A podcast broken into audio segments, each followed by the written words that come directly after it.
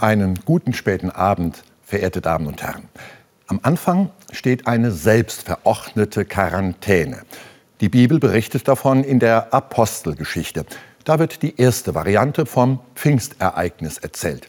Die Jesus-Jüngerinnen und Jünger wohl mit der Mutter Jesu zusammen im Abendmahlsaal. Türen und Fenster verriegelt und verrammelt. Keiner will raus, nichts soll rein. Plötzlich fällt es wie Feuerzungen vom Himmel. Sturm bricht los. Die Türen reißen auf und die Jesus-Leute machen sich auf, gehen raus, um allen in Jerusalem von Jesus zu erzählen. Das Überraschende, die Menschen stammen aus allen möglichen Heimatländern und verstehen trotzdem, was sie erzählt bekommen. Jede und jeder versteht, jeweils in der eigenen Sprache. In diesen Wochen der Pandemie haben auch wir andere Sprachen zu verstehen gelernt. Die Sprache der Virologen, und Epidemiologen zum Beispiel. Eines von vielen neuen Worten, die ich gelernt habe, heißt Inzidenz. Das ist die Anzahl von Infizierten im Verhältnis zu einer bestimmten Bevölkerung. Inzidenz. Gibt es auch so etwas wie eine Pfingstinzidenz? Frage ich mal. Gibt es also eine messbare Zahl von Menschen, die sich vom Heiligen Geist anstecken lassen? Die Pfingsterzählung berichtet von Feuerzungen und von Stürmen und vom Aufbruch nach draußen. Das steht ja zunächst mal genau gegen das, was die Pandemie uns aufnötigt. Allen Lockerungen zum Trotz. Eher zu Hause bleiben, Kontakte reduzieren, Mund-Nasenschutz tragen, räumlicher Abstand.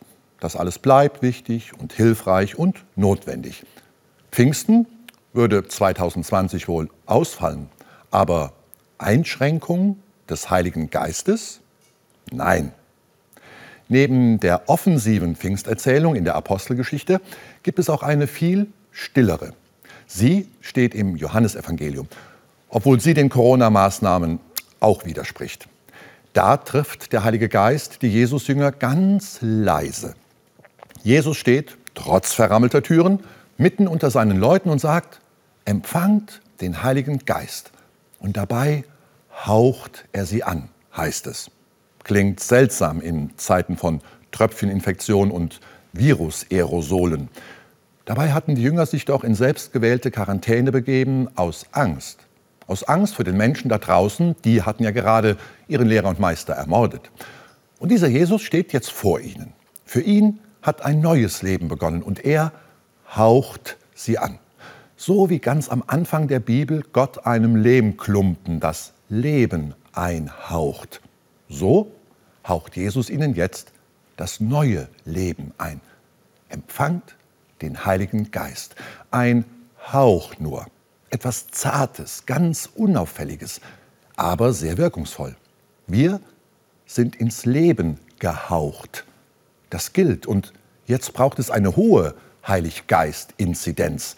Viele Menschen pro Bevölkerung, die an Jesus Christus glauben und wissen, dass er sie ins Leben gehaucht hat. Hohe Geistinzidenz braucht es auch und gerade angesichts einer für viele tödlichen Pandemie. Menschen, die in der Lebenskraft des Heiligen Geistes gegen Ungeist und Dummheit vorzugehen wissen. In einem Geist, der hilft, dass sie die Wirklichkeit verstehen oder es wenigstens versuchen, statt Verschwörungstheorien zu folgen. Es braucht diesen Geist, der zugleich zart ist und mich zu Hause besucht wenn ich eingeschlossen und beschränkt leben muss. Einen Geist, den Jesus Christus den Mutbringer nennt. Ich wünsche Ihnen ein ermutigendes Pfingsten.